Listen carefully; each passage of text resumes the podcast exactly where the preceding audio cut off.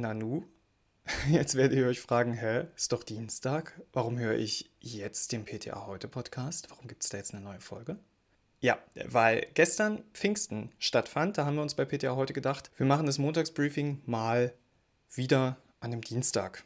Denn auch wenn die Woche ein bisschen kürzer ist, heißt das ja nicht, dass man weniger wissen muss. Also herzlich willkommen, schön, dass ihr dabei seid. Ich bin Benedikt Richter und ich möchte euch gern unsere Themen vorstellen. Da haben wir zum einen, das rosa Rezept hat eine neue Gültigkeit, Arzneimittel aus dem Drucker, die Risiken von Titandioxid sind neu bewertet worden und die große Frage, sind PCR-Tests zum Nachweis von SARS-CoV-2 geeignet? Wenn ihr euch erinnern könnt, ich habe Anfang des Monats diesen äh, furchtbaren Kalenderspruch gesagt, alles neu macht der Mai. Und äh, ja, tatsächlich ist da ja was dran, denn unser alter Bekannter, das rosa Rezept, hat eine neue Gültigkeit bekommen. Ich spüre eure Freude jetzt schon. Typisches Gespräch im HV.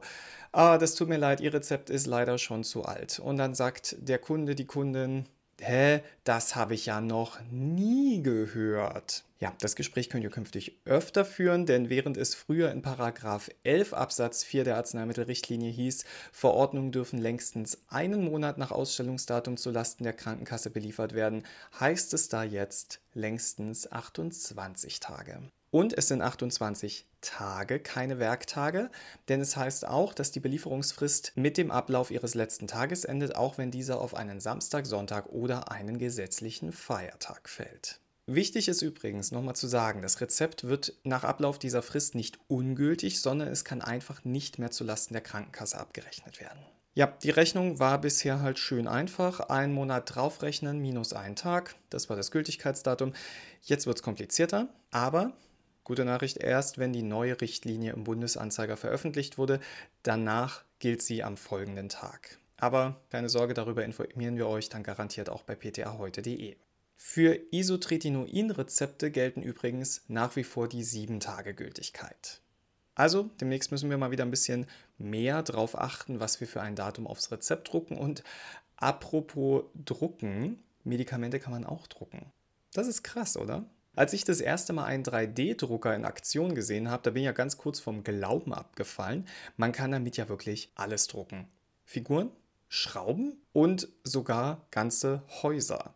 Ja, und jetzt forscht man schon eine ganze Weile, ob man das nicht auch mit Medikamenten tun könnte. Vorreiter ist da das Uniklinikum Heidelberg und die Rezeptur-PTAs, die kennen diese Uni garantiert, denn die sind bei so einigen speziellen Rezepturen immer eine sehr gute und verlässliche Quelle mit ihren Herstellungsvorschriften. Wir sprechen hier jetzt mal vom zweidimensionalen Druck von Medikamenten. Logisch zum Drucken brauchen wir Tinte und die Tinte enthält das aufgelöste Arzneimittel und die wird dann vom Drucker auf ein briefmarkendünnes Gelplättchen aufgetragen. Dosiert wird dabei über die Menge an aufgetragenen Tröpfchen. Der Chefapotheker der Apotheke des Uniklinikums Heidelberg, Dr. Thorsten Hoppe-Tischi, hat dazu mit seinem Team eine passende Rezeptur entwickelt. Ich sage ja, das sind Rezepturexperten. Die gedruckten Plättchen, die können dann bukal angewendet werden. Das heißt, das Arzneimittel löst sich im Mund auf. Und es ist jetzt gar nicht so super neu, denn eine solche Arzneiform, die wird als orodispersibler Film bezeichnet und steht im Europäischen Arzneibuch. Und zwar unter der Monographiegruppe Zubereitung zur Anwendung in der Mundhöhle. Das heißt, das ist schon mal überprüft worden, das geht. Und die bisher bekannten Filme bestehen häufig aus Zelluloseethern, die mit Feuchthaltemitteln und Aromastoffen versetzt sind. Also Herstellung klappt, aber wie ist die Wirksamkeit? Und genau das wird aktuell in Studien überprüft. Bei insgesamt 24 Probanden wird dazu der Arzneistoff Midazolam in geringen Mengen über einen hundertfachen Dosierungsbereich von 30 Mikrogramm bis 3 Milligramm verabreicht und untersucht wird nun, wie gut das gedruckte Arzneimittel über die Mundschleimhaut aufgenommen wird. Und welche Menge an Wirkstoff am Ende im Blut ankommt und welches die kleinstmögliche applizierbare Dosis ist. Und ihr seht die Vorteile sicher schon. Man kann individuelle Dosierungen vornehmen. Und das ist ja bisher nur durch Rezeptur in der Apotheke möglich, indem wir zum Beispiel Kapseln herstellen. Also, ich spiele jetzt mal Zukunftsmusik. Vielleicht wird die PTA von morgen ja mal an der Rezeptur stehen, wird auf der einen Seite eine Creme im elektrischen Rührgerät rühren im Dreiwalzenstuhl danach eine Paste bearbeiten, mit dem Magnetrührer eine Lösung anfertigen und danach nochmal den 2D-Drucker anwerfen, um orodispersible Filme herzustellen. Also ich finde es ja schon irgendwie cool. Und da wir gerade in der Rezeptur stehen, gedanklich, gängiger Hilfsstoff ist ja Titandioxid. Und der wird nicht nur in Tabletten verwendet, auch in Sonnencremes ist er zum Beispiel enthalten als mineralischer Filter. Außerdem in Farben, Lacken, Putz, Mörtel und auch Lebensmittel enthalten Titandioxid als E171, zum Beispiel als Überzug für Bonbons und Kaugummis. Also muss man mal hinterfragen, ist ein Stoff, der so viel verwendet wird, automatisch sicher? So, und das wird jetzt spannend. Frankreich. Frankreich kündigte an, ab 2020 Titandioxid in Nanopartikeln nicht mehr in Lebensmitteln zulassen zu wollen. Und in Deutschland hat Dr. Oetker ein Deko-Produkt zurückrufen müssen, weil es zu 100% Titandioxid in Nanopartikeln enthält. Und auch die EU debattiert über diesen Stoff. Es geht dabei aber nicht um die Gefahren durchs Einatmen, sondern um die mögliche Aufnahme von Titandioxid-Nanopartikeln im Körper, zum Beispiel durch die Nahrung. Das war das. Aber der EU-Kommission ging es im Oktober 2019 nämlich um das Einatmen. Und da scheint Titandioxid kanzerogen zu sein. Das heißt, mit dem 9. September 2021 gilt Titandioxid als kanzerogen Kategorie 2 mit dem H-Satz 351. Und falls ihr diesen H-Satz jetzt nicht im Kopf habt, helfe ich euch. Das bedeutet beim Einatmen.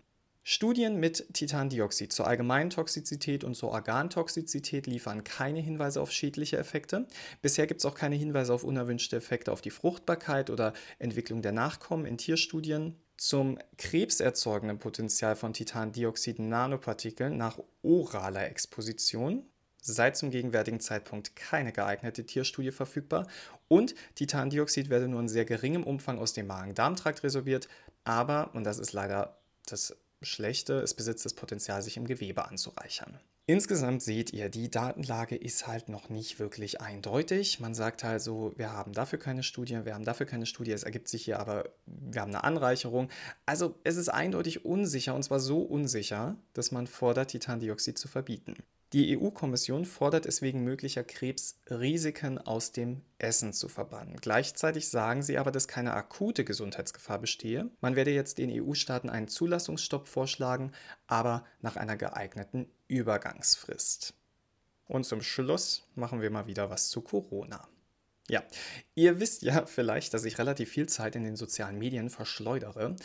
Also versteht mich nicht falsch, ich liebe Social Media, ich liebe es im Austausch mit euch zu stehen, ich liebe die schnellen Infos, die man zum Beispiel vom PTA heute bekommt und ich finde es super spannend, euren Arbeitsalltag zu sehen. Aber Kommentare lesen.